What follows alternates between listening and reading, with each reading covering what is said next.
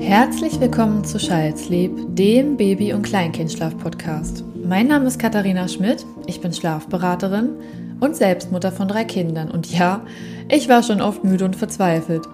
Deshalb ist es meine Mission, euch das Thema Schlaf näher zu bringen, damit ihr so viel Grundwissen wie möglich erhalten könnt.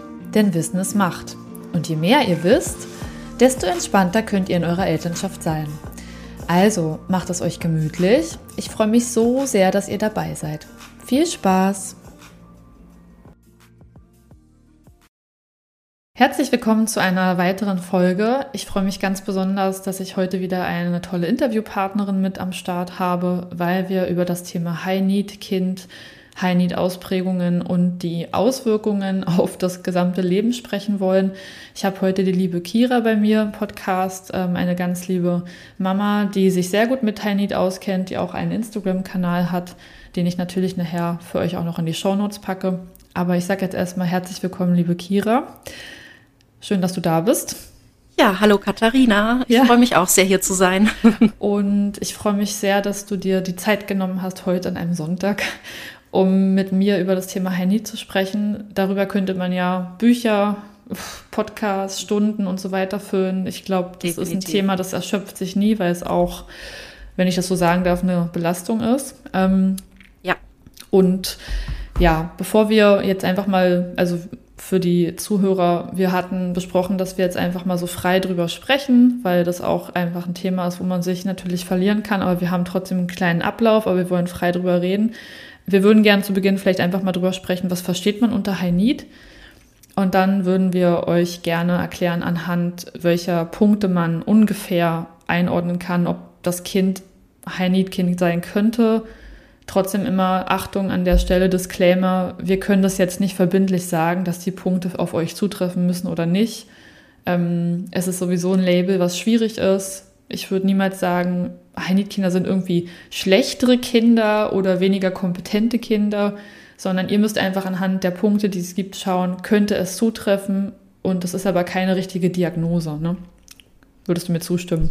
Genau, definitiv. Also das Label kann jeder theoretisch für sich selber treffen und mhm. die Punkte, die wir gleich nennen, sind auch, ähm, ja, das kann jeder ganz individuell eben schauen und ähm, ja, es ist wirklich keine Diagnose. Ja, definitiv. Es gibt ja die Diagnose Regulationsstörung. Da muss man auch nochmal abgrenzen, das ist was ganz anderes und das kann auch tatsächlich der Kinderarzt oder die Kinderärztin machen. Nichtsdestotrotz ist auch das immer sehr, sehr ähm, willkürlich, oft auch, habe ich festgestellt. Der eine Arzt sagt, das ist Regulationsstörung, der nächste nicht. Aber das ist nochmal ein anderes Thema. Hier geht es, wie gesagt, um High Need und High Need hat ganz viel mit Bedürfnissen zu tun. Und ja, wie würden wir denn High Need definieren, Kira? Ja, also ähm, vielleicht erstmal kurz zu mir. Äh, ich ja. bin Kira 28 und äh, habe eine Tochter, die ist jetzt fast zweieinhalb Jahre alt und wir haben im Alter von, ich glaube, so neun oder zehn Monaten habe ich das erste Mal diesen Begriff High Need Kind für mich gefunden oder für uns gefunden. Vorher habe ich ganz schön im ähm, Dunklen herumgeschwommen sozusagen und bin einfach diesem Begriff unheimlich dankbar. Also ich kann damit gar nichts Negatives verbinden, weil es in meiner persönlichen Geschichte einfach dazu geführt hat, dass ich ähm, andere Menschen kennengelernt habe, andere Eltern, andere Mütter, andere Kinder, mit denen ich mich austauschen kann. Ähm, dazu kann ich gerne später auch noch mal was sagen, wie wichtig das für uns eben war. Deswegen, ähm, ja, Heinit-Kind ist keine Diagnose, aber für mich war es wirklich ja fast schon eine Lebensrettung. Genau. Oh. Schön, ja. Gut, dass du dich und mal vorgestellt hast. Das hätte ich noch fragen.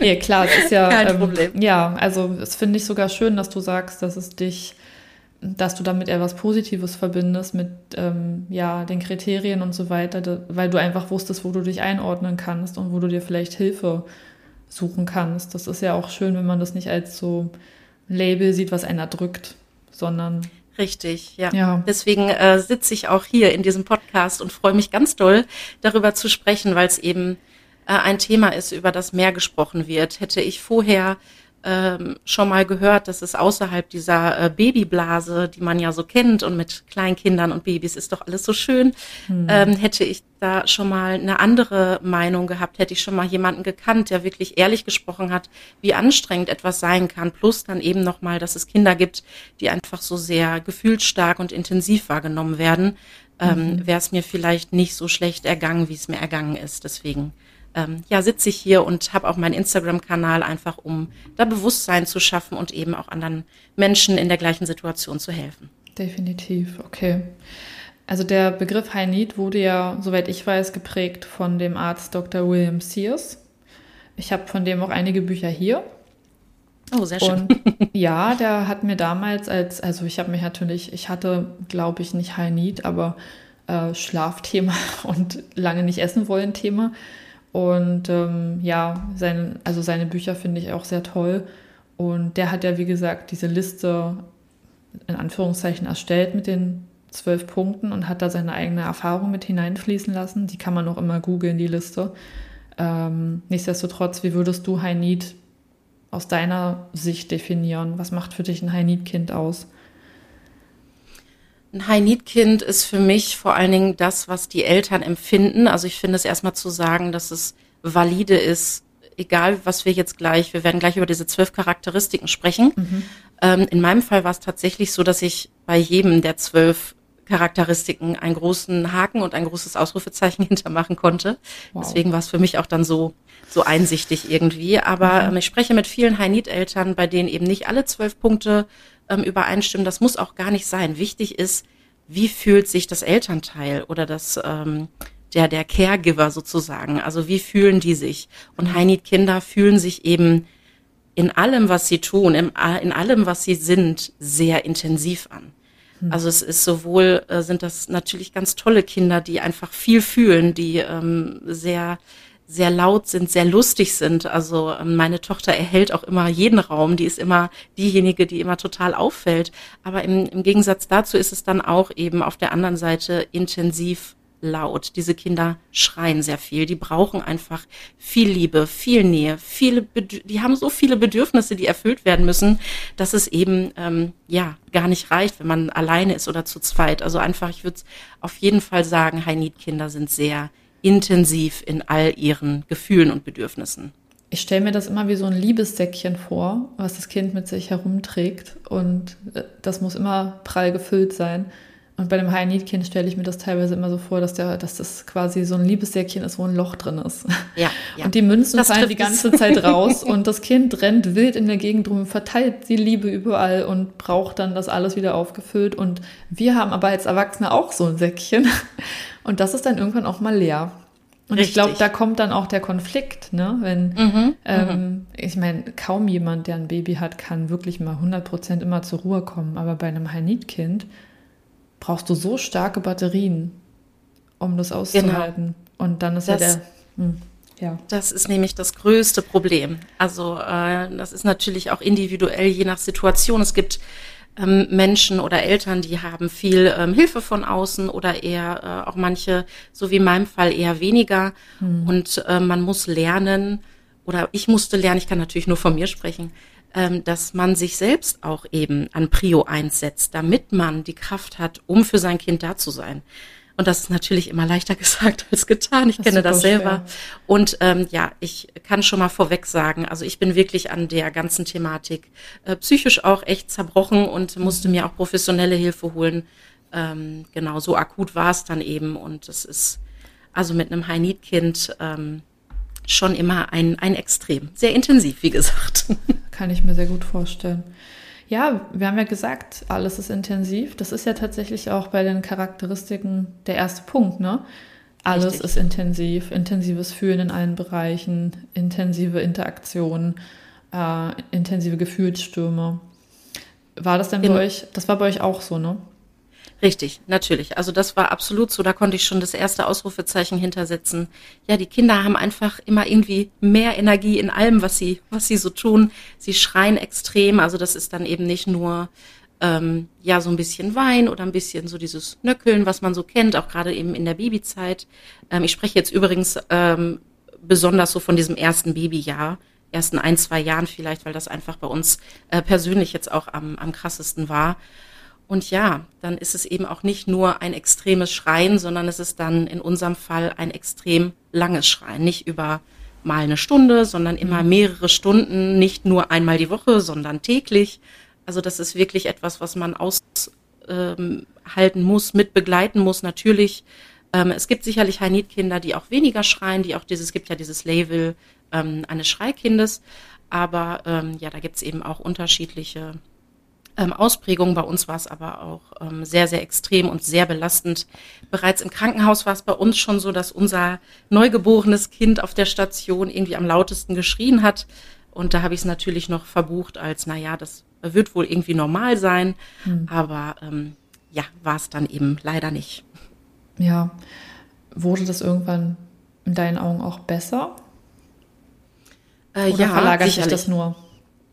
Ähm, nee, also ich würde schon sagen, in unserem Fall ähm, ist es besser geworden und die Hoffnung möchte ich heute gerne auch schon mal so am Anfang mitstreuen an alle Eltern, die sich vielleicht in dem ähm, schon so auch widerspiegeln äh, und sich da verstanden fühlen.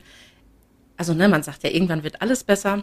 Ja. Ähm, ich weiß auch von Kindern, wo es sich wirklich, was du angesprochen hast, nur so verlagert.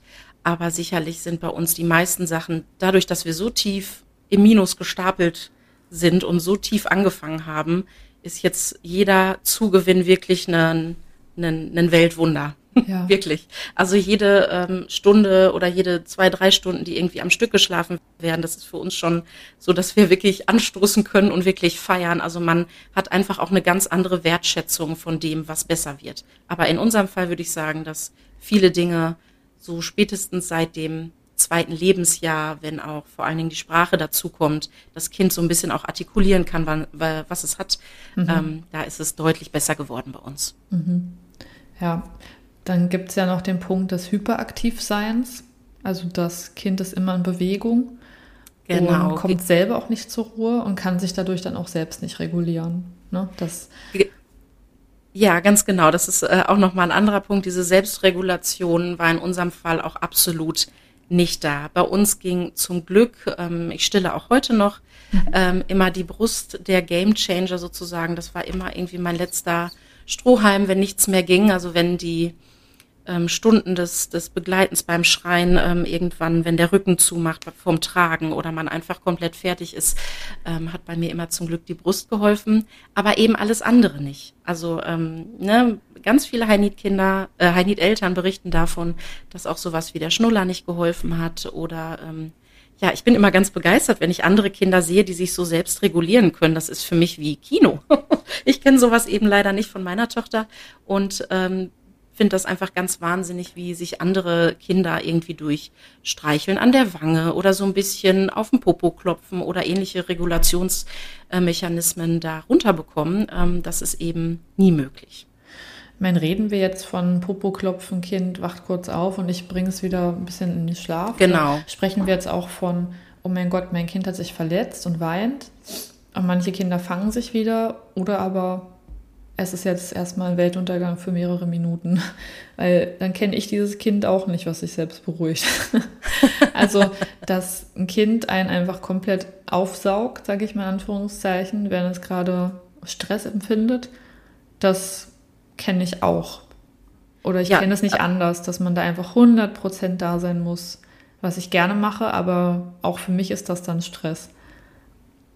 Ja, das kann ich nachvollziehen. Und ähm, Nee, es geht ja jetzt eher so darum, jetzt nicht um, um so schlimme Situationen wie ja. irgendwie das Kind verletzt sich oder irgendeine äußere mhm. Einwirkung ist, sondern so dieses, ähm, dieses tägliche, wie zum Beispiel eben wacht kurz ähm, auf ähm, nach einem Schlafzyklus oder so mhm. und ähm, lässt sich dann eben nicht so leicht wieder beruhigen, sondern dann ist gleich so ein kompletter Meltdown und man benötigt wirklich viel an, an Kraft, äh, um das wieder zu regulieren. Okay, verstehe. Ja, stelle ich mir schwer vor.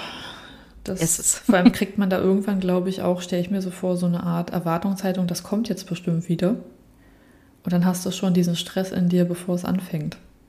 Richtig, das war auch eins der größten Probleme, ähm, dass man eben, oder ist somit der, den wichtigsten Tipp, den ich auch geben kann, diese blöde, blöde Akzeptanz, dass man eben nicht diese Erwartungshaltung hat, sondern dass man die leider oder ich habe es auch schmerzlich lernen müssen, sie sehr, sehr stark herunterzuschrauben.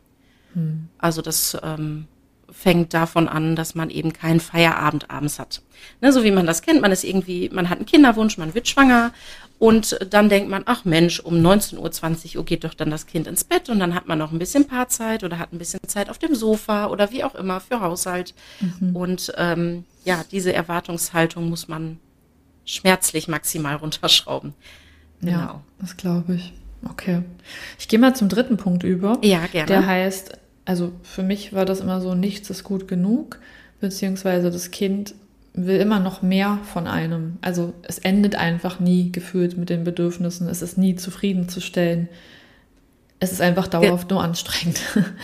Genau, und ich würde es noch sagen, so das Kind saugt einen förmlich aus. Also mhm. die ganze Energie, die man selber hat, äh, auch egal wie viele Leute man ist. Also ich hatte auch immer ähm, den Eindruck, dass wir selbst zu zweit als Elternteile gar nicht reichen würden. Also es ist wirklich die Kinder wollen und brauchen einfach. Also es ist ja nie so, dass die Kinder einen irgendwie ärgern wollen oder so. Ich denke, aus dieser Thematik sind wir hier eh ähm, raus von dieser Weltanschauung äh, mhm. und ähm, Blick auf das Kind, sondern die brauchen einfach diese Energie von dem Erwachsenen. Es ist immer ein dauerhaftes Stillen, ein dauerhaftes Tragen. Es ist nie genug, egal was man tut. So fühlt es sich auf jeden Fall an.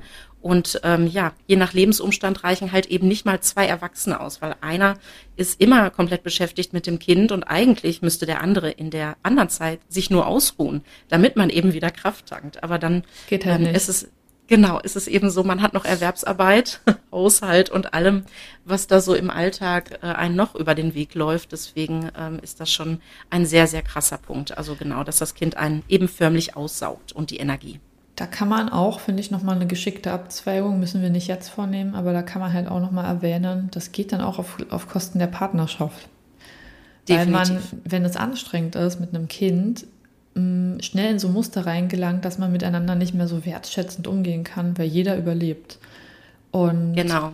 da ist man dann schnell in dieser Spirale, dass man dann nicht mehr zufrieden ist mit dem anderen oder man einfach überhaupt keine Lust mehr hat, sich um die Beziehung zu kümmern, weil die Beziehung zum Kind Vorrang hat. Richtig, Und richtig. Das ist, glaube ich, echt schwierig. Also das ist da einen Weg zu finden, egal wie es dann ausgeht, aber dafür sich einen Weg zu finden, da einen Frieden mit sich zu machen, ist nicht einfach und oft muss man dann sogar auch therapeutische Hilfe in Anspruch nehmen, weil man einfach merkt, was sich da für Untiefen auftun. Ja. Genau, weil die Möglichkeit, auch in einer Beziehung aufzugeben, sozusagen, die lauert ja wirklich an jeder Ecke. Also wie soll oh, ich ja. für, mein, für meine äh, PartnerInnen noch, ähm, noch wertschätzende Worte finden, wenn ich wirklich nur überlebe? Also ähm, wenn ich nicht mal meine eigenen Grundbedürfnisse stillen kann, wie soll ich noch darüber hinaus für noch ein anderes Lebewesen irgendwie etwas überhaben? Also mhm. ähm, da scheitern auch ähm, sicherlich sehr viele Beziehungen dran, kann ich mir vorstellen. Auf jeden Fall. Und was ich, also fantastischerweise nicht, aber was ich ähm, erstaunlicherweise immer wieder feststelle, man würde immer die Beziehung zum Kind vorrangig betrachten. Ja. Also man würde diese letzte Energie, die man noch hat, dann in dieses Kind investieren, als in die Partnerschaft. Ich weiß nicht, warum die Natur das so eingerichtet hat. Aber es ist irgendwie, ja, es ist irgendwie schlau. Also natürlich nicht schlau im Sinne der, dieses Familienglücks, aber ähm, schlau für das Kind, dass es dann einfach seine Bezugsperson hat. Ne? Richtig. Das okay. hat die Natur irgendwie ähm, lustigerweise so eingefädelt, ja. Ja, okay. Also dann haben wir noch äh, den vierten Punkt. Das ist das ähm, ja, Stillen, Füttern sehr, sehr viel Zeit in Anspruch nimmt. Äh, es gibt, Ganz genau. Also es ist nicht in zehn Minuten mal gestillt oder gefüttert, sondern das Kind könnte quasi stundenlang damit verbringen, ähm, ja, diese Nähe mit dem Füttern zu kombinieren. Richtig, und das spielt auch nochmal eben in diese Regulationsmechanismen mit ein. Also man hört ja dann, äh, wenn man jetzt zum Beispiel stillen möchte oder auch das Fläschchen gibt, ja, so ein Kind braucht so und so viele Mahlzeiten. Irgendwie, ich habe noch so im Kopf acht bis zwölf Mahlzeiten pro Tag, eben bei so einem äh, Neugeborenen vor allen Dingen. Mhm. Ähm, so stellt man sich das vor, ja, großes Haha. Mhm. Ähm, denn Babys entwickeln ja auch irgendwann dieses äh, nicht nutrive Saugen, also dass sie nicht nur trinken, um eben ähm, Nahrung zu generieren, um, um Milch zu trinken, sondern ähm, eben vor allen Dingen das als Regulationsmechanismus nutzen. Und ähm, also ich habe mich sehr lange wie ein menschlicher Schnuller gefühlt. Also na klar weiß man, der Schnuller ist natürlich der Brust nachempfunden und ähm, das ist auch in Ordnung. Ich habe das auch immer so gehandhabt, dass das, äh, dass das möglich war. Aber äh, ja, ich war Tag und Nacht absolut menschlicher Schnuller und diese acht bis zwölf Mahlzeiten am Tag ähm, die da angepriesen wurden bei einem, bei einem neugeborenen Kind, die haben wir aber äh, ganz schnell überschritten. ja. ja. mittlerweile kann ich da auch tatsächlich ein bisschen drüber schmunzeln. Ich wundere mich selber, aber es war ähm, wirklich, wirklich echt schwer. Ja, das glaube ich. Man muss ja dann auch fein sein damit, dass man sagt, ich biete das auch gern. Ich glaube, nicht jede Frau kann den Menschen. Ich hatte auch keine andere Wahl. Also es half nichts anderes. Ich, mhm. ich habe dann getragen ähm, in der Trage oder auch auf dem Arm und das geht natürlich ein, zwei, drei Stunden gut und dann macht der Rücken zu und dann hatte ich immer die Wahl zwischen, ich lege mich neben mein schreiendes Kind, mhm. was sich ähm, nicht beruhigen lässt, also auch durch Körperkontakt nicht beruhigen lässt, ähm, oder ich stille es. Das war immer so meine zwei Wege, die ich hatte. Tragen oder stillen. Und ich, ja, musste. Konnte dein Partner da auch mal abnehmen oder warst du da favorisiert? Leider war ich favorisiert. Das okay. ist nämlich auch ein Punkt, dass ähm, Kinder sich, ähm, das ist der zwölfte Punkt, dass sie sich quasi nur an eine Bindungsperson binden. Das mhm. ist sehr, sehr schlimm, sowohl für mich als auch den, den Partner gewesen, weil der natürlich helfen möchte. Ne? Das ist ja auch sein Kind, was, was er liebt und ähm, was er gerne beruhigen kann. Das kann auch sehr zu Konflikten und zum, zum Abbau von, von Selbstwertgefühlen führen, weil ähm, ja, wenn selbst der Vater nicht akzeptiert wird, so wie in meinem Fall, das ist schon ähm, richtig, richtig heftig. Also oft immer, wenn ich mein Kind eben äh, meinem Partner übergeben habe, hat es dann einfach nur noch mehr geschrien. Mhm. Und ähm, ja, da haben wir verschiedene Dinge auch ausprobiert, aber das war ganz, ganz oft nicht ähm, möglich. Ich bin selbst duschen gegangen, ähm, kann ich vielleicht erzählen als kleine Anekdote.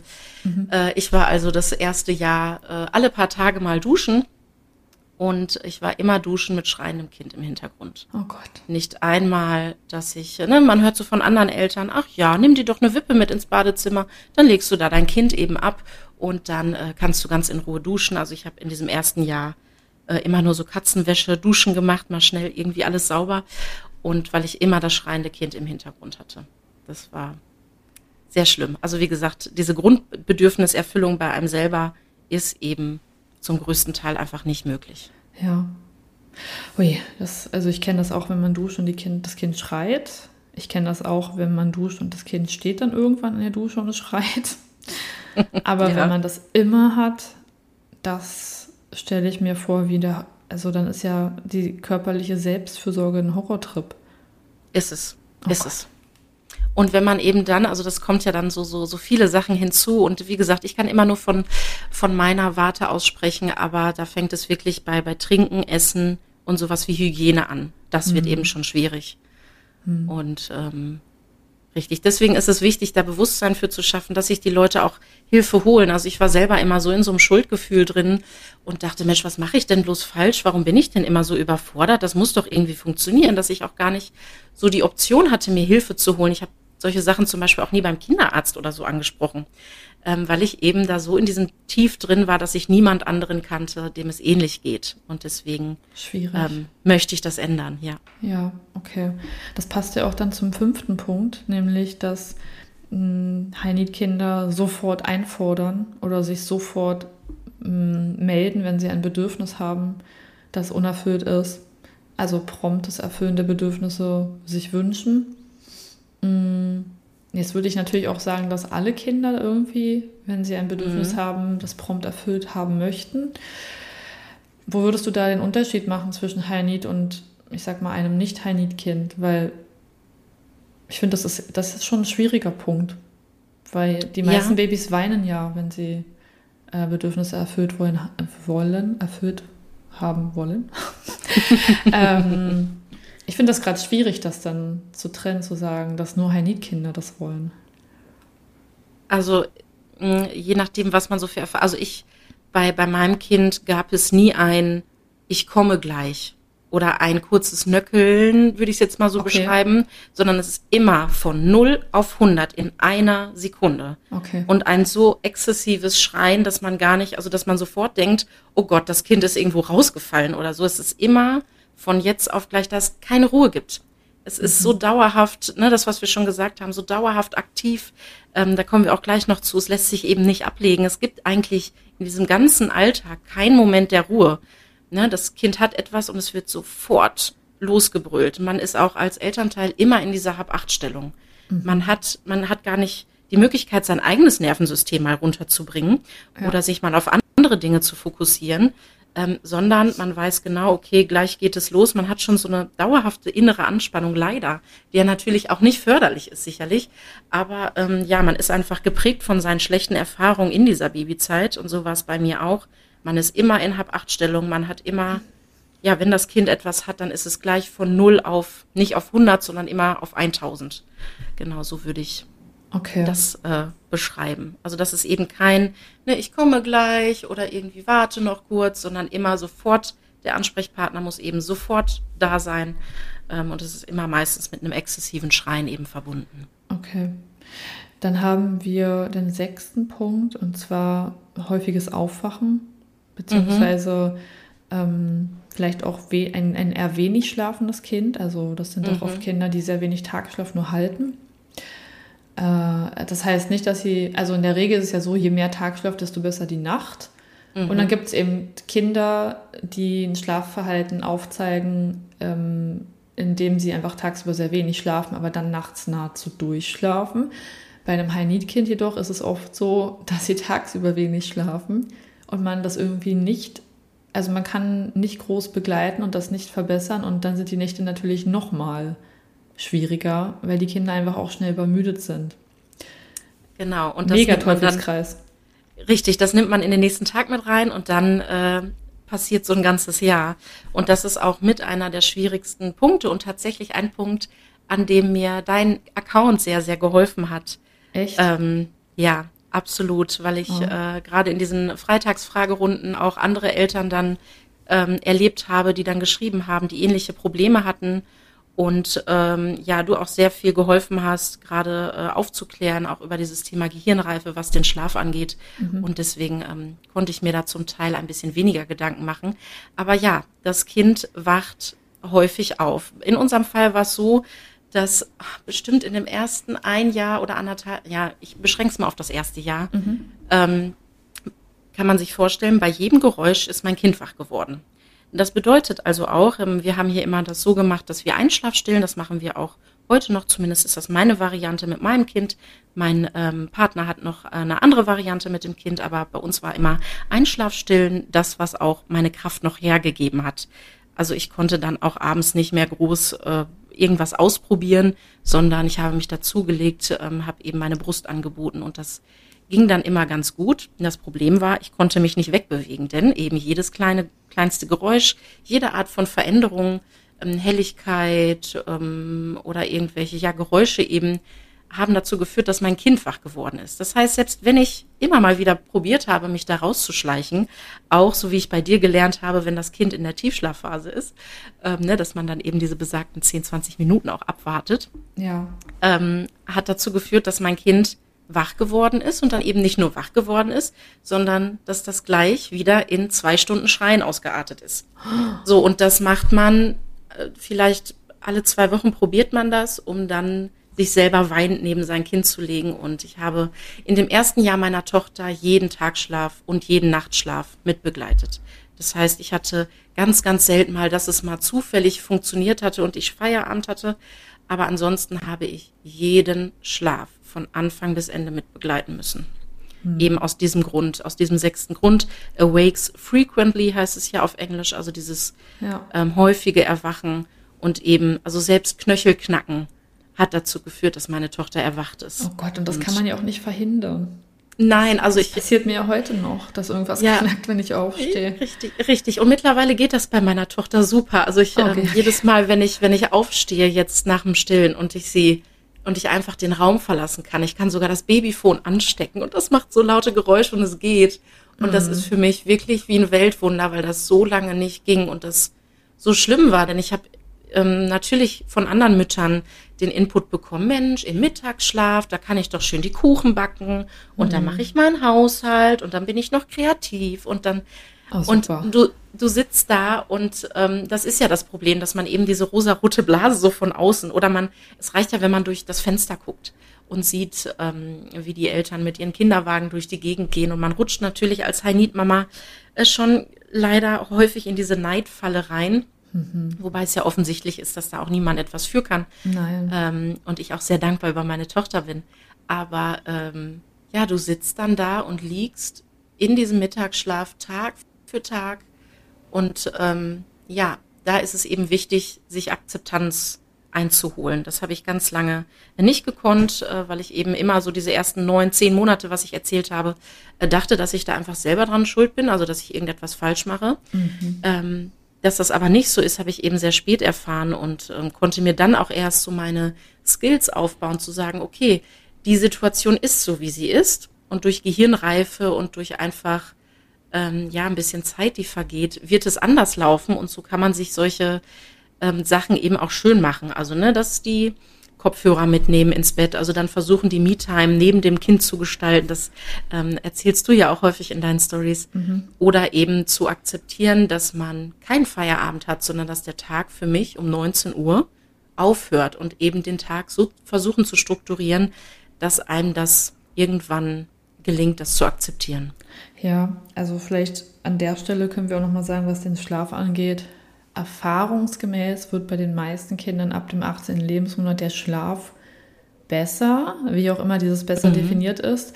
Ich würde so weit gehen und sagen, bei einem High-Need-Kind ist das noch nicht 100% der Fall. Es kann schon besser sein. Man kann sich aber durchaus auch darauf einstellen, dass man Richtung 24 Monate geht, bis sich das mh, mm, so normal anfühl, anfühlt wie vielleicht bei anderen mit 14 Monaten. Und mhm. das liegt unter anderem eben auch, wie wir ja schon gesagt haben, an der Gehirnreife, aber auch unter anderem an dem Vagusnerv. Das kann man gerne mal googeln. Das ist der längste Nerv in unserem Körper.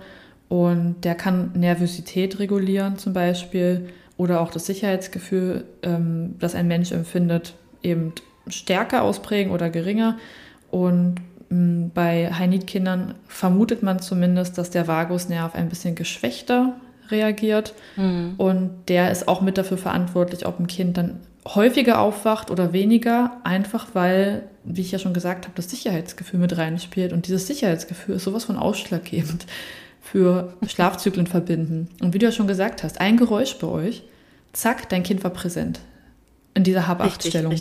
Und da denke ich, ist das einfach, wenn man sich das wirklich ver vergegenwärtigt, es hat was mit der Reife zu tun, der Nerven ja. und der neuronalen Verbindungen im Gehirn, da braucht man Geduld. Und ich würde auf jeden Fall sagen, beim High-Need-Kind ab dem 18. Lebensmonat geht es in die Richtung, dass es besser werden kann. Ja, definitiv. Vorher tut mir das dann leid, es ist auch doof, wenn man sagt, du musst ein bisschen länger warten. Es ist einfach so. Vielleicht musst du auch gar nicht länger warten. Vielleicht ist es auch, wenn jetzt jemand zuhört und sagt, ich glaube, ich habe auch ein High-Need-Kind Vielleicht ist es auch mit 14 Monaten schon viel besser. Aber ich finde es immer gut, wenn man sich ein bisschen auf einen längeren Weg einstellt, damit man ja diese Achtsamkeit hat, diese Aufklärung und dieses, ja, auch diese Hoffnung. Weil ich finde, genau. Hoffnung mit zwölf Monaten zu hegen, ist dann, das kann nur schief gehen. auch bei einem Nicht-Tiny-Kind, ne? Richtig, richtig. Äh, ich hatte die Hoffnung, äh, ich habe damals immer von diesen sagenumwobenen drei Monatskoliken gehört mhm. und äh, hatte dann also mir den Stichtag in den Kalender notiert. Ab drei Monaten soll es ja dann aber wohl besser werden. Ja, ja schade Schokolade. aber ja, mich schreiben auch ganz viele Mamis an, die, die ein kleines Kind haben und sagen, Mensch, wann wird es denn besser? Ja, ich wünschte, ich könnte allen Leuten sagen, zu dem Tag wird es besser. Mhm. Aber es ist eben so ein bisschen der Schlüssel zum Glück nach meiner Erfahrung, ja, dass man damit umgehen muss und das in seinen Alltag mit einbinden muss und dass man eben diese Hoffnung, ja, auf, auf lang, also langfristige Hoffnung haben muss. Nicht, nicht wochenweise, nicht monateweise, sondern eher auf Jahre bedacht. Ich habe sowieso finde ich, seit ich Kinder habe, immer Hoffnungen schnell begraben. Das fängt in der Schwangerschaft an, wenn es heißt, ja, die ersten zwölf Wochen hast du Übelkeit. Kann, muss aber nicht. Das fängt dann an mit dem Baby. Mit sechs Monaten schlafen Babys durch, habe ich auch gemerkt. Hm, einen Tag vor dem sechsten Lebensmonat, irgendwie sind wir da gar nicht. Und auch mit dieser Beikost, dann versucht man es erstmal Brei anzubieten. Das Kind spuckt alles aus, mhm. aber ja, in so einer gekonnten ja, in so einer Reichweite, dass irgendwie alles erreicht wurde im, um, im umliegenden Bereich, also auch was Möbel angeht, wo man dann denkt, okay, soll es scheinbar noch nicht sein.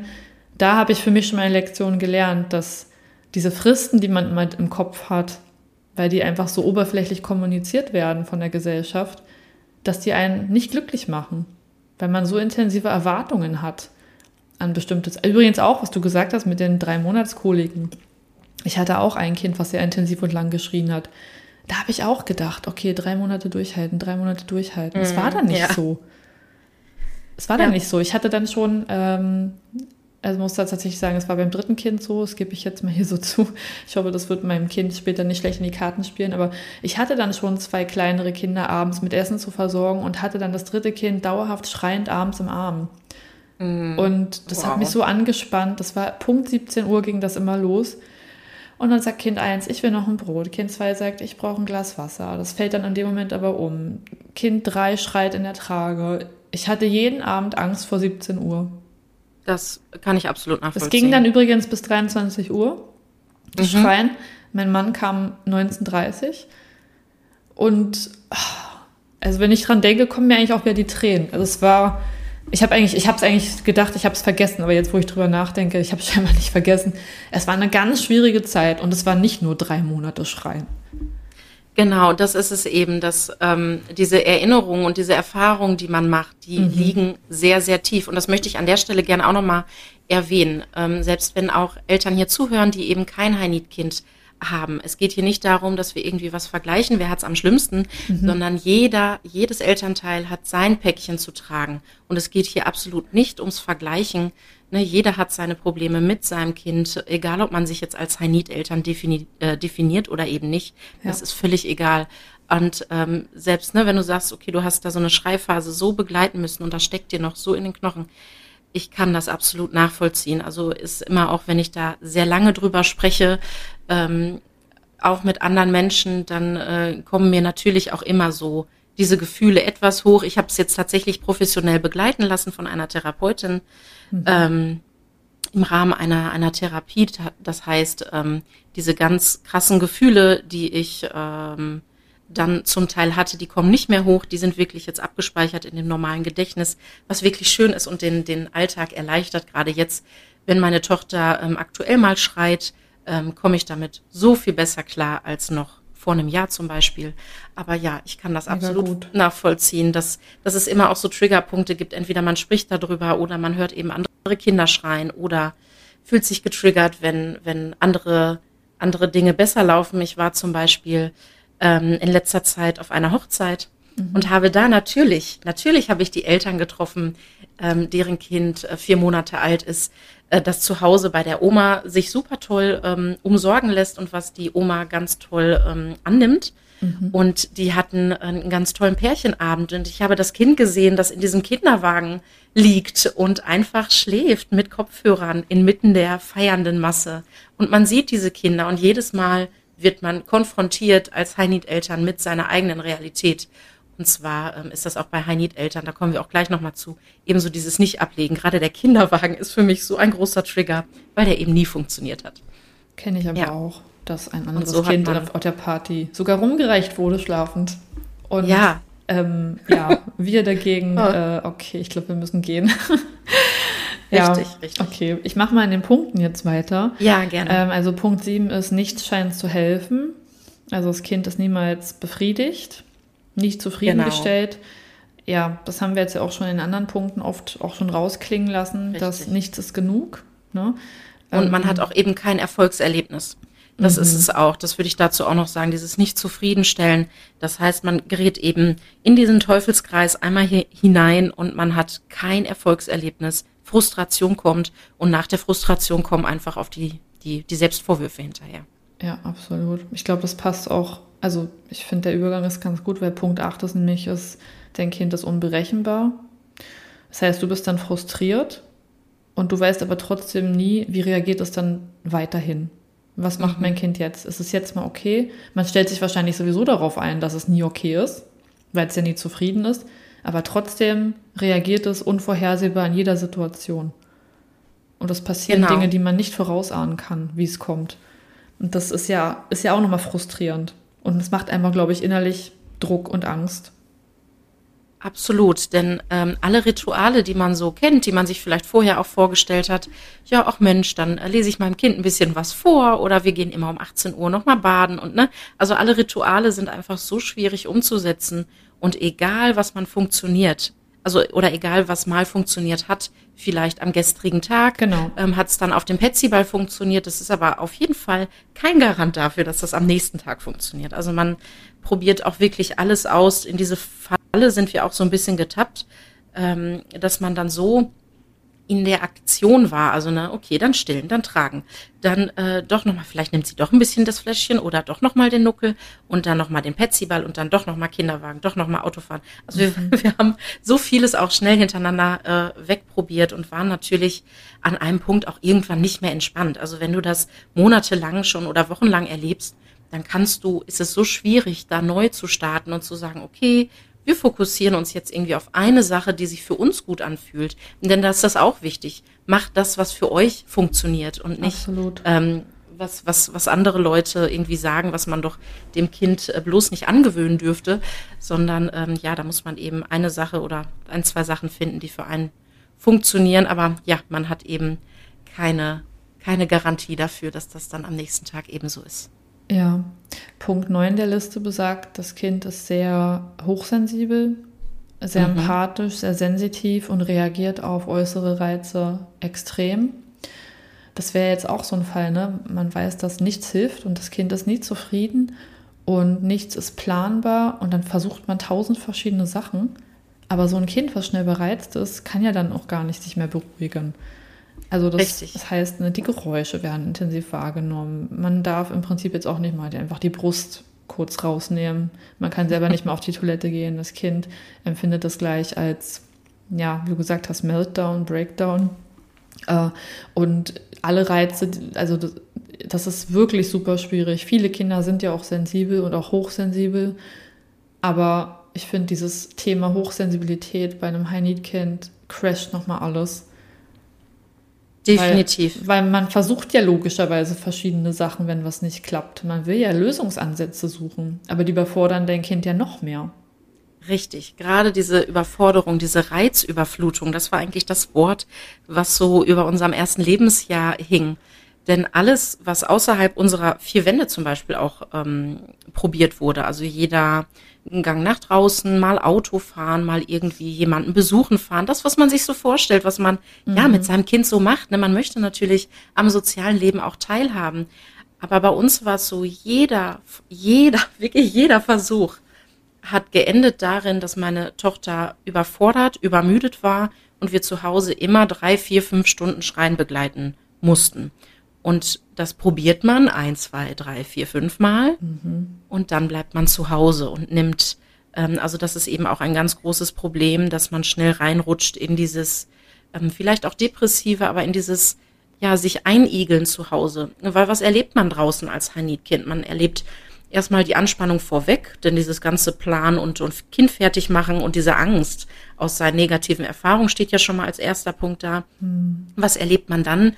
ähm, im Zweifelsfall ähm, toll gemeinte Ratschläge von außen ungefragt und äh, sieht, wie vermeintlich äh, gut es bei anderen läuft und wie schlimm es bei einem selber sich anfühlt. Und ähm, ja, als dritten Punkt hat man dann letztendlich ein überfordertes Kind, weil eben alles zu viel ist. Ne? Also selbst die kleinsten Sachen, bei uns ging es zum Beispiel die ersten, ja, waren auch so acht, neun Monate Autofahren nicht. Das heißt, meine Tochter hat sich bei jedem Mal Autofahren so in Rage geschrien, dass wir, also wir haben immer angehalten ähm, dann, wenn es gar nicht ging, und ich habe sie dann erstmal beruhigt und gestillt, natürlich im stehenden Auto, ähm, um sie dann wieder in den Maxi-Cosi zu setzen, um dann die nächsten Schreiminuten zu begleiten. Also wir haben immer nur das Nötigste an Autofahrten gefahren. Ne? Also so, was man dann kennt. Richtig blau schreien, äh, Kinder, die sich übergeben. Ähm, all solche Stories höre ich auch von, von anderen High-Need-Eltern. Mhm. Ähm, also selbst das ging nicht. Also alles außerhalb der vier, der eigenen vier Wände war wirklich ja, irgendwann tabu, weil es immer in ein großes Desaster geendet hat und einfach auch nicht schön fürs Kind ist. Ne? Also dann schaut man natürlich, wie kommt man gut durch den Tag, wie ähm, erlebt man eben wenig dieser Erregungszustände fürs Kind. Das ist echt eine Belastung. Ja. Also man ist ja dann auch sehr eingesperrt irgendwie, ne? wie so das genau. eigene Gefängnis, in dem man sich ja. befindet. Wenn man dann selber auch noch ein Mensch ist, der sensibel ist oder hochsensibel, ich glaube, dann mhm. kann sich das schnell nach oben steigern. Richtig. Also ich bin zum Beispiel auch Typ hochsensibel. Mhm. Ich thematisiere das jetzt nicht so oft, weil das ist ja jetzt, ich bin ja jetzt, ich bin nicht so wichtig, sondern der Schlaf auf dem Kanal, aber ich bin auch sehr geräuschempfindlich heute noch.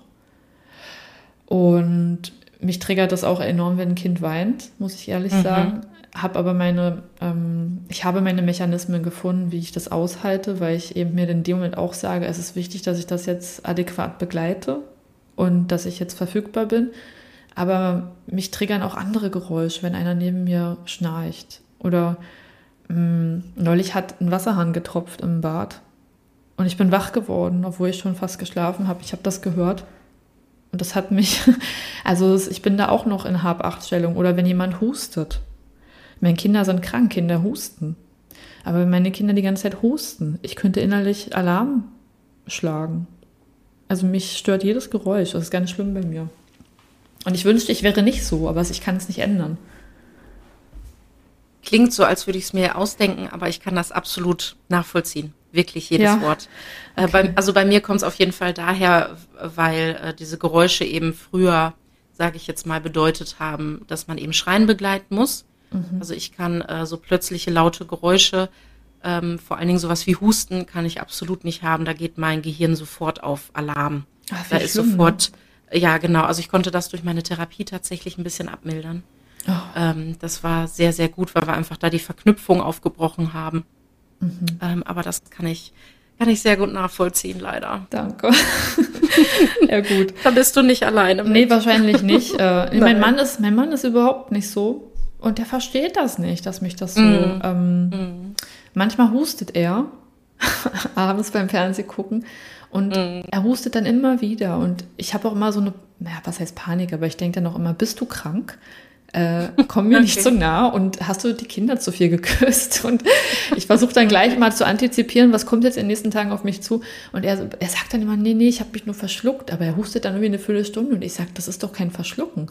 Und naja, das ist dann, also okay. ich, ich bin auch sehr äh, ja, geprägt mit vielen Krankheiten der letzten Jahre. Natürlich. Ich wollte gerade sagen, das, das kommt das alles da so ein bisschen raus. Ja, ja, also Na, es, es, es, ist witzig mit mir.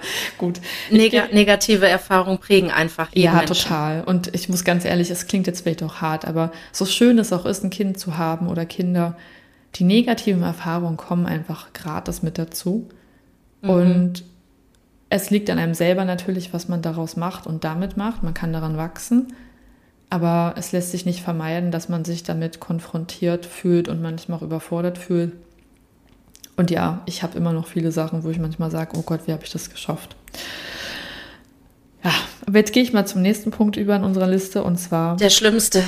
Ja, der zehnte für mich, Punkt. Für mich der okay. schlimmste. Das Kind lässt sich niemals ablegen. Ja, genau. Das äh, hätte man mir auch mal vorher sagen können. Mhm. Ne, äh, ich kann immer nur davon sprechen, wie man ähm, natürlich auch gut, also es gibt ja Grund zur Vorfreude. Unsere Kinder sind alle so wunderbare Wesen und man ist natürlich in dieser Schwangerschaftsblase und freut sich und wie gesagt, definitiv zu Recht. Mhm. Aber ähm, was man sagt, das Kind lässt sich nicht ablegen. Das heißt, das Kind spielt nicht fünf, sechs Minuten unter einem Spielebogen, so wie das äh, irgendwie bei anderen der Fall ist. Man hat einfach nie Pause. Man kann das Kind nach dem äh, Tragen nicht ablegen, nicht ins Bett legen, nicht aufs Sofa legen, nicht auf den Boden legen. Es schreit einfach sofort los. Und das ist der Inbegriff einer absoluten Fremdbestimmung, denn dann funktionieren eben nicht mal die einfachsten Sachen, von denen wir eben gesprochen haben. Diese Grundbedürfniserfüllung. Also ne, nicht mal der Toilettengang funktioniert alleine. Also äh, mhm. äh, ich habe mir auch als ähm, Ziel gesetzt, dass mein Kind eben nie alleine schreibt, sondern dass ich das immer eben begleiten möchte. Und ähm, ja, dann stehst du vor der Wahl, lässt du dein Kind eine Minute alleine mhm. schreien ähm, und gehst dann auf der Toilette oder ja, in, in meinem Fall habe ich es dann immer auch mitgenommen tatsächlich. Also es äh, gab selten Fälle, äh, wo ich mal alleine auf der Toilette saß. Genau, und ähm, das ist wirklich für mich mit der schlimmste Punkt, es einfach nicht ablegen zu können, um mal irgendetwas zu tun. Genau. Und ich hatte ähm, Absolut, ein, ein super tolles Kinoerlebnis. Ich hab, okay. ähm, war bei ähm, einer Bekannten, die hatte ein drei Monate altes Kind. Und das Kind, man sah so langsam, auch ich glaube, ne, es wird müde. Mhm. Und ähm, dann hat sie mir ihr Kind in die Hand gedrückt, das ich noch nicht kannte. Ähm, und es ist in meinen Armen völlig fremd eingeschlafen und es konnte abgelegt werden und hat liegend weitergeschlafen. Ja, also ich war so schockiert, dass ich nach dem wow. Besuch äh, bin ich nach Hause gefahren und musste wirklich erstmal Tränen verdrücken, weil ich natürlich diese Zeit so sehr betrauere auch. Ähm, das ist auch ein großer Punkt bei High-Need-Eltern, ähm, dass man eben so das Gefühl hat, auch beraubt zu sein von dieser vermeintlich schönen ähm, Babyzeit. Und das war einfach so krass, das nochmal real zu sehen, was das eben bedeutet oder für manche Eltern bedeuten kann, wenn sowas möglich ist, eben sein Kind mhm. abzulegen. Absolut. Ähm, ich finde, es geht wieder, also ich finde, alle Kriterien, die da erstellt wurden, gehen irgendwie ineinander über. Mhm. Auch wenn man so drüber spricht. Ja. Aber mir fällt gerade auf, auch das Kind kann sich nicht selbst beruhigen. Das wäre Punkt 11. Ist auch so ein bisschen kompatibel mit Punkt 10, weil ein Kind, was sich selbst beruhigen könnte, könnte man ablegen. Ja, genau. Weil es würde mit der Situation klarkommen, dass jetzt gerade keine Bezugsperson mehr in der ja. Nähe ist. Und deswegen, ich finde, das passt irgendwie gerade so zusammen. Also ähm, natürlich können viele, viele Babys sich selbst nicht gut mhm. beruhigen, außer man trainiert sie dahin. Aber wo war für dich der Punkt, wo du gesagt hast, das ist für mich ein High-Need-Kriterium? Dass es sich jetzt nicht äh, beruhigen kann, meinst du? Ja, weil ja im Prinzip nur wenige Babys sich selber gut beruhigen können. Finde ich zumindest. Klar, es gibt diese Babys, die legt man ab oder die wachen kurz auf und schlafen wieder von alleine ein. Aber ich finde, nur sehr, sehr wenige Kinder können sich gut selbst beruhigen. Ähm, wo ist da für dich der Punkt? Wo, wo war für euch der ausschlaggebende Punkt im Alltag, dass du gesagt hast, das trifft auf mein Kind zu? Es kann sich ja überhaupt nicht selbst beruhigen. Ähm, ich glaube, also das Einzige, was mir dazu einfällt, das ist ja natürlich immer mhm. so, ein, so, ein, so ein Ding, was aus, aus vielen ähm, Sachen kommt, äh, tatsächlich der Schnullerkauf. Auch wenn ähm, Kinder, die äh, einen, einen Schnuller angeboten bekommen. Natürlich ist das auch als mhm. solches per se keine Selbstberuhigung, sondern sie haben eben ein, ein Hilfsmittel dafür. Aber als ich diverse so Unsummen an Geld in verschiedenste Schnuller ausgegeben habe, um endlich den einen zu finden, der, der passt, aber natürlich ähm, hat mein Kind keinen Schnuller genommen. Das war auf jeden Fall so ein Punkt, wo ich dachte, hä, jedes Kind liebt doch offenbar Schnuller und kann sich dadurch eben durch dieses Saugen ähm, selbst beruhigen. Das war auf jeden Fall ein Punkt, der da mit äh, reingespielt habe, dass ich den. Ja, das stimmt. Wenn das nämlich gar nicht klappt, wird es wirklich schwierig. Ja, ne? Und genau. da gibt es ja so viele Schnullersorten. Oh. Und dann war der eine ist angeblich der Brust nachempfunden und dann gibt es verschiedene dann, Größen. Dann macht man sich natürlich erstmal fein und geht los und informiert sich, welche Größen denn die richtigen sind, was denn so auch das mhm. Fachpersonal dazu sagt. Und dann kauft man alle möglichen, ich habe alles leer gekauft. Ich weiß nicht, wie viel Geld ich nur für Schnuller in der Drogerie gelassen habe. Keine Ahnung. Auf jeden Fall Unsummen. Man hangelt sich. Das ist unfair. Man, ja, man greift an jedem Strohhalm. Und wenn äh, Nachbarin XY aus der und der Straße sagt, ja, bei mir hat jetzt noch besonders der Schnuller geholfen, dann geht man natürlich los, weil man völlig fertig ist, völlig übermüdet und noch. extrem durch ist mit der ganzen Welt und kauft natürlich diesen Schnuller auch noch. Aber ja, Überraschung, auch der funktioniert nicht. Also, ähm, ja, und interessant ist ja dann vielleicht auch, selbst wenn man dann mal einen gefunden hat, einen Schnuller, stell dir mal vor, der kommt dann unterwegs abhanden. ja. Ne? Denn ich glaube auch, dass da ein Heini-Kind auf die Barrikaden geht. Genau, alles, alles was so Veränderungen. Genau, genau, alles, was eben Veränderungen äh, auch angeht. Ne? Kinder sind ja sehr, sehr reizoffen, nicht nur was Geräusche, sondern mhm. eben was allerlei Veränderungen angeht. Ach, ja, das Absolut. spielt da mit rein. Ja, Jetzt kommen wir sogar tatsächlich zum allerletzten und zwölften Punkt, nämlich, dass das Kind sich nicht von der Bindungsperson trennen kann mhm. und aber auch eine bevorzugte Bindungsperson hat. Mhm. Das haben wir auch schon mal festgestellt, dass es dann in der Regel oft, wenn jetzt wir die Konstellation Mann und Frau haben, dass oft der Papa nicht akzeptiert wird. Ich hatte aber, wie gesagt, auch schon ähm, ja, Beratungen, wo zwei Mamas zusammen waren und da wurde nur die stillende Mutter mhm. akzeptiert. Mhm. Also so oder so gibt es eine favorisierte Person und die andere kann sich nicht mit einbringen, weil ein High-Need-Kind genau weiß, was es will. Absolut. Und was es nicht will. Was auch eine große Stärke ist, möchte ich an der Stelle auch sagen. Also es ist ja. super toll, wenn man wenn man weiß, was man möchte im Leben. Das bringt einen sehr viel weiter. Aber in dem Moment bringt es vor allen Dingen Schuldgefühl. Das habe ich ja eben schon gesagt. Gerade bei der Person, die eben nicht akzeptiert wird, äh, wenn man da so nicht helfen kann, beziehungsweise nicht aktiv. Man kann natürlich helfen trotzdem. Also man kann, und das ist auch wichtig, das würde ich auch gleich nochmal sagen, wenn ich vielleicht so ein paar ähm, Tipps noch mitgeben darf, den, den Eltern, ja, die sich gerne. da auf jeden Fall ähm, äh, so, so gesehen und verstanden fühlen vielleicht.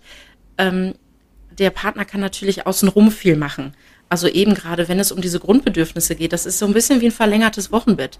Ne? Also gucken, okay, dass die Person, die eben als Bindungsperson ähm, dort nur akzeptiert wird, eben auf viele Weise, also auf, auf verschiedene Weise eben äh, anders zu unterstützen. Dann kann es eben der Haushalt sein, dann kann es das Essen sein, dann kann es äh, das zu, äh, zuhörende Ohr sozusagen sein. Ähm, aber ja, bei uns war es eben so, dass klar, wenn äh, meine Tochter ausgeschlafen war und äh, einigermaßen gut gelaunt, sage ich mal, dann konnte natürlich der Vater das Kind auch nehmen. Ganz klar, aber eben in den schwierigen Phasen, die den größten Teil des Tages auch übernommen haben, ähm, war das eben nicht möglich. Dazu ist natürlich auch zu sagen, ähm, ja, Kinder sind bindungsorientierte Wesen und ähm, brauchen mhm. natürlich auch jemanden, der viel Zeit äh, mit dem Kind investiert. Und ähm, ja, schauen wir uns so die Konstellationen an ähm, hier bei uns, die ähm, vordergründig sind, dann ist es meistens so, dass eine Person dann Elternzeit nimmt und die andere Person Erwerbsarbeiten geht. So empfinde ich das auf jeden Fall. Und dann ist es natürlich nochmal umso schwieriger, eben auch ganzheitlich ähm, eine gewisse Bindung aufzubauen. Aber auch das wird irgendwann besser. ja, definitiv. Ähm, was würdest du denn den ZuhörerInnen jetzt sagen als Ausblick, wenn du mal deine Reise betrachtest, die du zurückgelegt hast? Was können, was, worauf darf man vielleicht doch hoffen? Also ich finde es ähm, als erstes wichtig zu erkennen, oder so war es in meinem Fall, dass man eben ähm, so in diese Kategorie, also dass es eben wie soll ich sagen, man nicht selber schuld ist, sondern dass es durchaus viele Kinder gibt auf der Welt, die eben High-Need-Kinder sind oder eben so gefühlsstarke Kinder. Das ist erstmal wichtig, also da ähm, ja Aufklärung auch zu betreiben, auf, auf meiner Seite jetzt so zum Beispiel, ähm, dass man sich einfach ja Austausch ähm, holt, dass man sich andere Eltern mit ins Boot holt, sich mal darüber austauscht, wie schlimm denn vielleicht wirklich die Situation ist. Das hat mir auf jeden Fall sehr, sehr viel geholfen. Also als ersten Punkt würde ich sagen, erstmal erkennen, in welcher Situation man sich gerade befindet dann je nachdem, mhm. wie alt das Kind ist, was mir dann auch geholfen hat, so ein bisschen einen Notfallplan zu machen. Das heißt, wenn es wirklich in diese Phasen kommt, in denen es 24-7 nur komplette Fremdbestimmung ist, dass man da einfach irgendwie eine Möglichkeit findet, ähm, seine Grundbedürfnisse zu erfüllen. Das geht natürlich auch nur, wenn man diese kommunizieren kann. Also das ist auch ein mhm. großer äh, Punkt eben auch in der Partnerschaft ähm, wenn man eben einen Partner hat oder eine Partnerin, dass man eben diese Bedürfnisse kommunizieren kann. Erst dann können sie auch von ja. außen erfüllt werden. Das war bei mir nämlich auch ein Problem, die gute alte Kommunikation und dass man in diesem Notfallplan ja sich eben seine, seine Skills zur Seite legt, die man eben ähm, erarbeitet hat, wo man weiß, okay, das hilft mir ähm, und dann eben absolut in diesen Wochenbettmodus auch reingeht. Das heißt, da brauchen wir dann nicht anfangen mit, ob die Spülmaschine ausgeräumt ist oder wie sehr sich irgendein Geschirr mhm. irgendwo stapelt. Also das ist dann wirklich, sind Luxusprobleme, sondern dann ist wirklich dieser Notfall-Überlebensmodus wichtig, den muss man sich eben ähm, ja leider aneignen mehr oder weniger. Ähm, ja, Akzeptanz ist einfach ein großes Thema. Dazu kann ich wirklich nur animieren und aufrufen. Aber auch wenn ich vermeintlich äh, schon viel Kenntnisse in diesem Bereich habe, gibt es immer noch Tage, wo es mir absolut schwer fällt, wo ich äh, mit Tränen in den Augen irgendwo stehe, weil ich Dinge absagen muss, die einfach noch nicht funktionieren.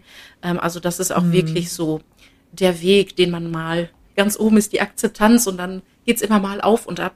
Ähm, aber dazu kann ich wirklich raten. Es hat sich keiner ausgesucht. Ihr seid eben ja zufällig in diese Situation geraten und ihr werdet ein ganz tolles Kind ähm, haben, beziehungsweise habt ihr schon, aber ähm, High-Need-Kindern wird eben auch nachgesagt, dass die eben später auch sehr empathisch sind und sehr feinfühlig sind. Und das sind doch so tolle Eigenschaften, äh, eben wissen, was sie wollen ja auch. Und ähm, das zu akzeptieren, das kann ich auf jeden Fall ähm, auch mit als Ratschlag geben und sich eben Hilfen holen als, als anderen Punkt. Also ähm, nicht nur den Austausch finden mit anderen Betroffenen, sage ich mal, äh, was natürlich das Selbstvertrauen auch stärken kann, aber ähm, mhm. ja, holt euch jede Hilfe, die ihr kriegen könnt. Das heißt vom Partner, von der Familie, dieses sagenumwobene äh, Dorfaufbau, was man machen kann. Ne? Kein, also jedes Kind, es braucht ein Dorf, um ein Kind großzuziehen. Ähm, mhm das ist auf jeden Fall wichtig, auch wenn gerade mit einem High-Need-Kind natürlich Freundschaften extrem auf die Probe gestellt werden. Denn ähm, das ist auch ein großer Punkt. Wer das nicht selber erlebt hat, der ähm, ja, findet da vielleicht nicht immer so viel Verständnis für. Die Hilfen können aussehen, ähm, auch, auch finanzielle Hilfe. Was ist, ne, kann man sich das vielleicht leisten, eine Haushaltshilfe zu engagieren? Äh, jemanden für das Haustier, kann man vielleicht irgendwie weniger arbeiten, damit der Partner länger zu Hause ist. Ähm, das sind natürlich auch alles äh, Punkte, die man, ähm, die man nennen kann. Ja, passt euch auf, auf, auf euch auf. Selbstfürsorge ist das A und O. Also auch wenn man das Kind immer an Prio 1 setzt, es bringt nichts, wenn beide Elternteile, ich übertreibe jetzt mal, stationär aufgenommen werden müssen, weil mhm. der psychische Zustand so schlimm ist und dann steht das Kind alleine da. Also damit ist keinem geholfen ihr müsst auf euch aufpassen, damit ihr gut auf euer Kind aufpassen könnt. Also das definitiv und ruhig auch ähm, ja professionelle Hilfe in Anspruch nehmen. Ich weiß, das Stigma ist groß. Mhm. Bei mir selber war das so ähm, damals noch, dass ich dachte, Mensch, ja, Therapie hin und her, meine Güte, wer braucht denn sowas? Ja, ich mhm. habe Therapie gemacht. Ich hatte zwei Diagnosen, die ähm, gut behandelt worden sind. Ich spreche mhm. da auch sehr offen über meinen Kanal nach, äh, in meinem Kanal drüber. Und ähm, ja, ruhig mal nachdenken, was man sich für Hilfe holen kann. Ruhig mal ein Erstgespräch machen. Das kostet nichts, das äh, tut keinem weh und dann ähm, kann man vielleicht mal schauen, wo oder ob äh, überhaupt ein Therapiebedarf ist. Ja, und ich sage immer lieber selbst, lieber sich selbst therapieren, als dafür sorgen, dass das Kind später eine braucht. Richtig. Und da hat man natürlich auch so diesen Generationsaspekt, ne? Also wie viele, ja klar, wie viele aus unserer Generation ähm, machen die Therapien, die vielleicht unsere Eltern und Großeltern hätten gebrauchen können. Oh ja. Richtig. Auf jeden Fall. Und ich gehe da auch offen mit um, dass ich Therapie gemacht habe. Ja, das ist auch nichts und Schlimmes. Nee, das ist, also mich stört das überhaupt nicht. Ich kann, ich merke halt nur, wenn man das sagt, dass vielleicht andere sich dann ähm, betroffen fühlen, weil sie es gehört haben. Okay, oder ja. wenn man anderen vorschlägt, wie wäre es denn? Das ist so, oh Gott, nee, das mache ich nicht. Das ist ja nur was für ganz, ganz schwere Härtefälle. Also mm ja, das sollte eigentlich zum guten Ton gehören. Ja, definitiv. Ja, und ja. was ich äh, ganz zum Schluss noch sagen kann, mhm. es gibt Hoffnung. Ähm, ich teile auch auf meinem Instagram-Kanal, ich sage immer, es ist so eine kleine Achterbahnfahrt. Also ich teile sowohl die Dinge, die gerade schwierig laufen und ähm, ja, bin immer ganz schockiert, wie viel Anteilnahme ich bekomme und wie viele Eltern mir schreiben, Mensch, bei uns geht das genauso gerade. Ich bin froh, dass ich höre, dass wir da nicht die Einzigen sind, die zum Beispiel äh, bei uns hat mal eine Zeit lang das Autofahren dann doch geklappt. ähm, mhm. Und äh, wir sind, ach Gott, stundenweise auf und ab gefahren. Aber das hat dann für uns eben funktioniert. Und ähm, genau, da nehme ich euch auf jeden Fall. Und es gibt auch ganz viele andere Kanäle und, und Foren etc., ähm, wo man einfach sieht, okay, auf der einen Seite kann man total relaten und, und sieht, dass man nicht alleine ist. Und auf der anderen Seite geht die Achterbahnfahrt aber auch mal hoch. Also es geht nicht immer nur ja. bergab, sondern es geht, je älter euer Kind wird, gibt es immer mal mehr Hochphasen und äh, die freue ich mich auch immer zu kommunizieren. Zum Beispiel, ne, war ich jetzt alleine auf einer Hochzeit, das ging, ich habe ähm, den ganzen Tag ohne meine Tochter verbracht, was auch sehr schwer war, muss ich sagen. Also ich war dann auch froh, mhm. als ich dann nachts wieder zu Hause war. Aber sowas geht jetzt. Das wäre in den schlimmsten Phasen, hätte mir einer gesagt, ich bin von 9 Uhr morgens bis 23.30 Uhr weg. Und es ist, meinem wow. Kind geht's absolut gut. Ich hätte unterschrieben, ich hätte, weiß ich nicht, was gewettet, dass das niemals funktioniert. Und ich bin mir sicher, für alle High-Need-Eltern, die gerade zuhören, irgendwann wird das möglich sein. Ich wünschte, man könnte für euch sagen, wann genau dieser Tag ist.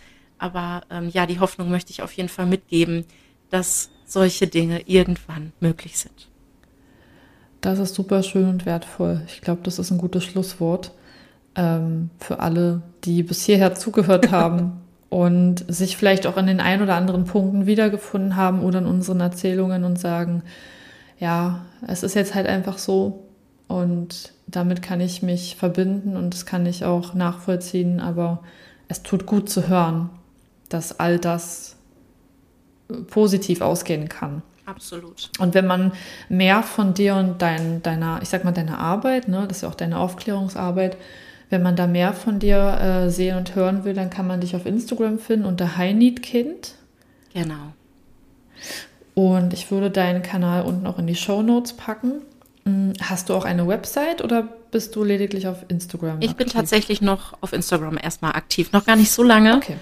Aber das macht mir sehr, sehr viel Spaß und mir ist, wie gesagt, Aufklärung wichtig und das Gefühl zu vermitteln, dass man eben nicht alleine damit ist, mit, seinen, mit seinem Kind, mit seinen Gefühlen, die da so mit einhergehen. Genau. Dann verlinke ich das auf jeden Fall für dich. Und ja, hast du noch ein, zwei, drei Abschlussworte? Du hast natürlich schon sehr viel gesagt. Wenn du jetzt nichts mehr zu sagen hast, auch okay. Ähm, Aber vielleicht hast du ja noch ein, zwei Abschlussworte. vielleicht Community. noch, dass ähm, so dieses ganze Thema Schuldgefühle und negative Gefühle ähm, der Situation oder auch seinem Kind gegenüber, dass ähm, ja, das, also A, seid ihr damit nicht alleine und das ist nicht schlimm, auch wenn man kommuniziert, dass so äh, kann ich das auch sagen und da mache ich hier den Anfang mit mein, also das erste Babyjahr war wirklich das schlimmste Jahr meines Lebens.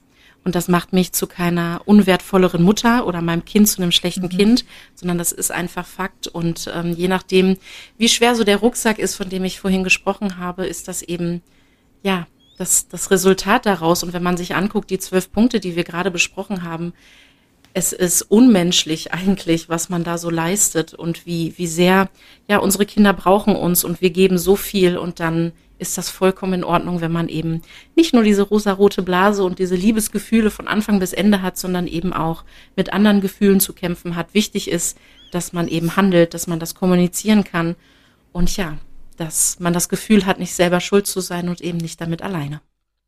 Hast du sehr schön gesagt. Ja, ich finde, das ist ein ganz tolles Gespräch jetzt gewesen. Ja, fand ich äh, auch. ja, ähm, ich freue mich sehr, sehr, sehr, wenn ich es dann jetzt bald bearbeiten kann, hochladen kann, damit alle das hören können und hoffentlich ganz, ganz viele davon profitieren. Ich bedanke mich auf jeden Fall von ganzem Herzen für deine Zeit und für dein Wissen. Sehr, sehr gerne. Und hoffe, dass du jetzt natürlich noch einen schönen restlichen Familientag verbringen kannst. Ähm, genau, wer weiß, vielleicht hören wir uns ja nochmal in dem Podcast. Und, Würde mich sehr freuen. Ja, und genau. Ähm, ja, einfach vielen Dank und habt noch einen schönen Tag und vielleicht bis bald. Bis bald. Tschüss. Tschüss. Ja, das war das Gespräch mit der lieben Kira. Ich hoffe, dass ihr ganz, ganz viel für euch mitnehmen konntet aus unserem Gespräch über das Thema High Need Kind. Für mich war das super wertvolles Gespräch. Ich habe auch noch mal ganz, ganz viele neue mm, Impulse auch mitgenommen und noch mal mehr verstanden, was das für Eltern bedeutet, die damit konfrontiert sind. So oder so freue ich mich, dass ihr wieder mit dabei wart und bis zum Ende zugehört habt. Ich würde mich super freuen, wenn ihr mir eine sehr gute Bewertung hinterlasst oder schenkt, je nachdem, wo ihr meinen Podcast hört. Und vergesst bitte auch nicht, meinen, meinen Podcast zu abonnieren, damit ihr keine Folge mehr verpasst. Und wir hören uns nächste Woche wieder. Ich werde bestimmt ein tolles Thema wieder für euch parat haben und freue mich ganz doll auf die nächste Folge. Und macht's gut, passt auf euch auf, bleibt gesund und schlaft gut. Tschüss!